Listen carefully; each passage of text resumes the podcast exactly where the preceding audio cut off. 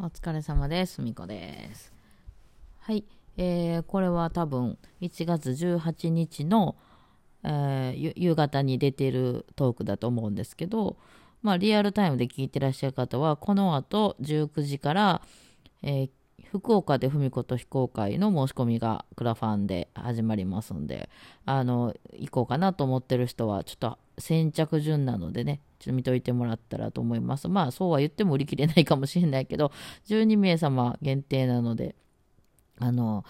えーもしね、狙ってらっしゃる方は、まあ、ちょうどぐらいにこう見に行ってもらった方が取れるかなと思うんで、よろしくお願いします。はい、というわけで、あ、もう一個、もう一個連絡はね、あの、サブスクとか各ダウンロードサイト、Spotify とか Apple Music とか YouTube Music とかそういうとこで、えー、次元の新アルバム聴け、ようやく聴けるようになりましたんで、よろしかったら皆さん、えーまあ、スマホでね、音楽を聴くよみたいな人は、あ聞いてみてください。まあ、今まで散々私はね、あの、解説をしてきましたけども、CD 本体のアナログな CD でしか、あの、いや、CD がアナログかどうかはあれですけど、その本体でしか、あのね、発売していなかったので、ようやくダウンロードサイトから、えー発売になりましたというわけで、よかったらね、聞いてみてください。というわけで、えー、っとですね、今日はなんか、この間、あの見た YouTube の話をしようかな。まあ、ちょっとごめんなさい、名前も忘れちゃったんですけど、えー外国の方で、えー外国で生まれた方で、えー多分見た目的には白色人種の方かなという感じでしたね。の方で、もう日本語ペラペラで喋れる人がいるんですけど、えーその方がその日本語の不思議みたいなのをね、まあよくありますよね、それで YouTube で喋ってて、えー日本語ってこういう時はこういうとか言うけど、実はそうじゃないよね、みたいな話とかもいろいろ喋ってらして、なるほどなと。やっぱ外から見ないと分かんないことって多いですよね。特に私はあんまり特にそういうなんていうの、日本語のその、これが主語で、これがなんかこれで接続詞がこれで、なんかその名前すら分からへん。なんかその、なんていうの、なんとか動詞とかいろいろあるじゃないですか。あの名前もどのことを指してるのか、その何々がとか、何々をとかいうこととかも、なんていうの、そういうの。テニオファムとか言うのなんかわかんないけど、それは違うんか。なんかそう、あんまり私そういう勉強は全然してないので、えーどういうふうなその言葉と言葉がどういう接続詞とかでもってこうつながってみたいなのがちょっとよくわかんないんですけど、うん、なんですけど。でねそのあのその方がねあのえーそのなな助詞っていうんか。だからそう。その後につく言葉によって発音って日本語変わりますよねって言ってて私そういうふうに思ったことなかったからあそうか確かにそうかもって思ったんですよね。よくねその発音なんかでその日本語発音変わると意味が変わる言葉ってあるじゃないですか。例えばそのえっとお箸の箸とそのブリッジの箸とじゃ私大阪弁になってるんでごめんなさいね。ちょっとおかしいと思いますけど。あとはその隅っこっていう意味の箸とかでこう言葉違うじゃないですか。あの単語あれ違うじゃないですか。だから外国の人がじゃあこのチョップスティックの箸は何て言うんですかって箸お箸お箸おついたらねお箸になるし箸おなんなんていうの？標準語でもそもそもなんていうか分からへんっていうのでであ教えてもらってあ分かりましたって言って今度そこにその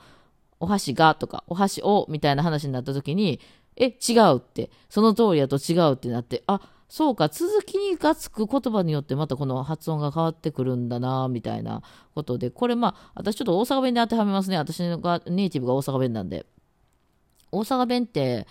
あのこう目とかねあの何手とか歯とかいうのをこう伸ばすんですよね。目とかね。あ手とか歯とかね、うん、あの伸ばすんですよ。で私は単にこう伸ばしてるだけかなみたいな。こうなんか大阪人そういうの伸ばしがちみたいな思ってたんですけどあの伸ばしてる音はひょっとしたらその助詞なのかもしれないですね。うんあの手手手を上げてください。えー手を上げてください。まあ、大阪弁で言うと手を上げてください。伸ばしませんよね、私今。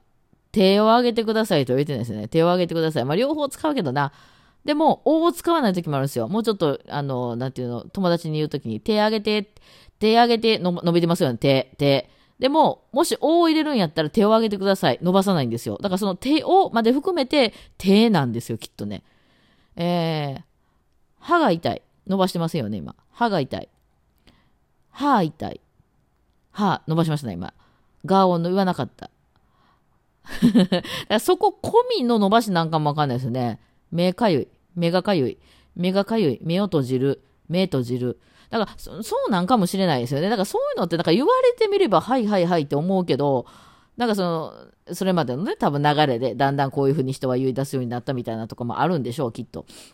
わかんないから、あ、そう言われてみれば確かに、みたいなのもあって、いや、これがまさにそのクラシック業界と、そのポップス業界のところだなって思うわけなんですよ。クラシックの人たちの間にこう入ってると、それが当たり前なので、それ以外の比較対象がないっていうか、そのクラシックではこういう風に弾きますよねみたいな、も当たり前やったりするところとかあって、拍の取り方もまあ1拍目と3拍目が大事なんですけど、まあそういうようなこととかも、まあ彼らからしたら当たり前な何を今更疑うものがあろうかというような感じなので、えー、でもポップス業界では2拍目と4拍目が死ぬほど大事なんですよ。なので、え、えこういうふうに取らないんですかって言ったら、いや、なんかこの人なんか発音間違ってる人おるみたいな感じで取られるわけなんですよ。クラシックの業界の中で。クラシックだけやってきた人で、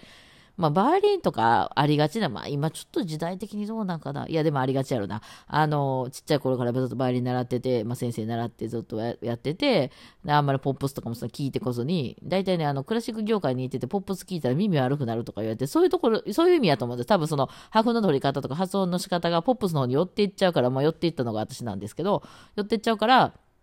あの、あなんていうの、その、先生的にはなんか変な弾き方してるな、この人みたいな。なんか、喋りがなまってきたな、みたいなね。えー、なんか、なんか変な関西なまりがついてきましたね、みたいな 感じになってるわけなんでしょう、クラシックの人からしたら。だからそれはもうやめたいだけど、それを一回出た人は多分意味が、あ、この人ポップスのノリで弾いてるなと。あ、でもそれはポップスのノリやねんでと。だから、今は関西弁じゃなくて標準語で喋りましょう、みたいなことを、両方分かってる先生は言ってくれると思うんですけど、そうじゃない先生は何この人変な喋り方してるみたいな感じになるから、そんな変なやり方やめなさい。え、ポップス聞いてるのだからやわ、みたいな。だからみ、なんかこう、おかしくなってきちゃったんだわ、みたいな感じになって、あの、こうあんまよく言わなかったりすると。うん、なって、それがまあ当然なので、なんか変な弾き方してるね、みたいな感じになっちゃうっていうね。でも、その一歩世界が変われば、そのポップスの業界ではそういうふうに拍を取るのは、それこそ当たり前のことなんで、あの、それね、やっぱりそのね、そう引っ越したりしたら、こうね、いろいろそこの町の文化があったりとかね、それこそ国も変わればあるみたいなことがあるので、今何をやってんねんっていうのを分かってればね、えー、なんて、大した問題ではないかもしれないけど、そこしか知らない人からしたら、そう、ありえないわけですよ、その他のやり方っていうのはね。だからそういうのはめちゃくちゃクラシックの時思いましたね。うん。あの、そもそもどこを目指してるかっていうのが結構違うなと思ってて、やっぱ美しさみたいなのを、目指してるのかなと。いや、ほんでね、世界を大きく見たらそんなことないんですよ。その超一流の人たち。あの、って結構繋がってるでしょあの、その、クラシックの本当にその、世界のトップみたいな人たち。っていうのは結構ジャズのトップの人たちだったり、そのフォークとかポップスのトップの人たちが繋がってたりとかして、結構ね、あの、あの、そ、そこまで高いところに行ってるともう関係なかったりするんですけど、そうじゃなくて、この、この、この辺のクラシックの人よ。だから、私は関西界隈のクラシック業界とかそういう意味ね。えー、で考えると、やっぱりその、そこの中で共有されてる、その美しいとされるものとかがあって。いや、そもそもよ、あの、ロックからしたら美しいものなんてそんな価値なくないですか？まあ、美しい。いや、そうや、そもそもそこやね。美しいって何？もう哲学やん、そうなってきたら。ね、ややこしいね、そうそう、その英語のね、その YouTuber の人も言うてはってんけど、その外国の人のからの質問でね、日本語を勉強中の。おはようって何時まで使えますかっていう質問に対してその人は人からどう思われたい？っていうっていうふうに答えてたんですよね。まさにそれなんですよね。その決まってないじゃないですか、おはようってどこか。だって多分業種によっても違いますよね。私らの業界だと夜でも使うし、まあそんな特殊じゃなくたとしても、うん、どうなん？例えばさ、その会社がさ、10時ぐらいからこう始まる、仕事が始まる系の会社やったら、多分お昼ぐらいまでおはようって言ってても大丈夫ですよね。でも、そ市場とかでもう5時とか6時とかから仕事始まってる業種会において、なんか11時とかになってもおはようって言ってたら、いや、こいつ何言ってんのみたいになりません？ね、だからそ、まあ、それこそその助手がついてどうこうじゃないですけど、その周りの環境にもよるじゃないですか。えー、だから誰もがおあのおはようって言われて、別に全然疑問に思わないってなったら多分朝8時とか9時とかやったらまあおはようでも多分まあまあまあって感じですよね。でもそれから10時とか超えてくると会社とかその使う業種によっては全然 OK やけど、あの、ちょっと、え、今頃おはよう、みたいな人も出てくるかもしれない。でもそこで、その、人にどう思われたいかっていうのはすごく大事で、完璧に、その、この人頭悪いんかなって思われたくないんであれば、そこはすごい気使わんとあかんかもしれんけど、まあ、あ、なんかこの人別に全然おはようって時間でもないけど、まあおはようでもおかしくもないかぐらいの、で思われても別にかまへんって言うんでいつでも使えばいいじゃないですか、そんなんね。音楽業界なんか夜は、夜仕事場行ってもおはようって言いますからね。うん、だからそう、そういう話やんなっていう、なんかそうなんですよ。えー、だから先生に、その本当に、ビブラートってどうかけるんですか？こういうふうにかけるんですよ。って言われて、あ、なるほどと思ってそれ動画に撮ってまるでそれをコピーして、えー、それを次、じゃあ、チャコスキーの曲弾きますって言って、それと先生と全く同じように弾いてきましたっていう、あの、ビブラートのかけ方したら、いやいや、そこはそうじゃなくて、もっと大きくかけてくださって、え、先生、ビブラートってこうやってかけるって言いましたよね？みたいな、そういう話でしょ？だからそ、全部が全部ね、当てはまるわけではないから、なかなかね、あの、そういう話とかも、だからなんか、そうやね、そもそも、いや、そうそう、哲学的な話になってくんでんだ。そういうのね、考え出すとね。えー、だからまあ本当に周りを見ながら、こうかなって、ああかなって言いながらやっていくもんなんやろうなって思って、言葉もそうなんやろうなってね。うん。まあ、その方は結構日本語をなんかあの習いに行ったり大学でそういう専攻してるっていう人たちが多く集まってるっぽかったんですけどあの漢字が覚えられませんとか言って、あ、大丈夫大丈夫、その学校出たら漢字書くことなんかないからって言ってあって、それなって思いました。私 は漢字書くのって、その書類とか書類とかで自分の名前とか自分の住所とか書くときぐらい以外であんま書かなくないですか？まあ仕事とかで書きある人もいるから。めったですもんね。もう別にパソコンで書いちゃいますもんね。そう。いや、面白かったです。なかなかそうやっていろいろ考えました。はい。まあ、今日はそんな話でした。お疲れ様でした。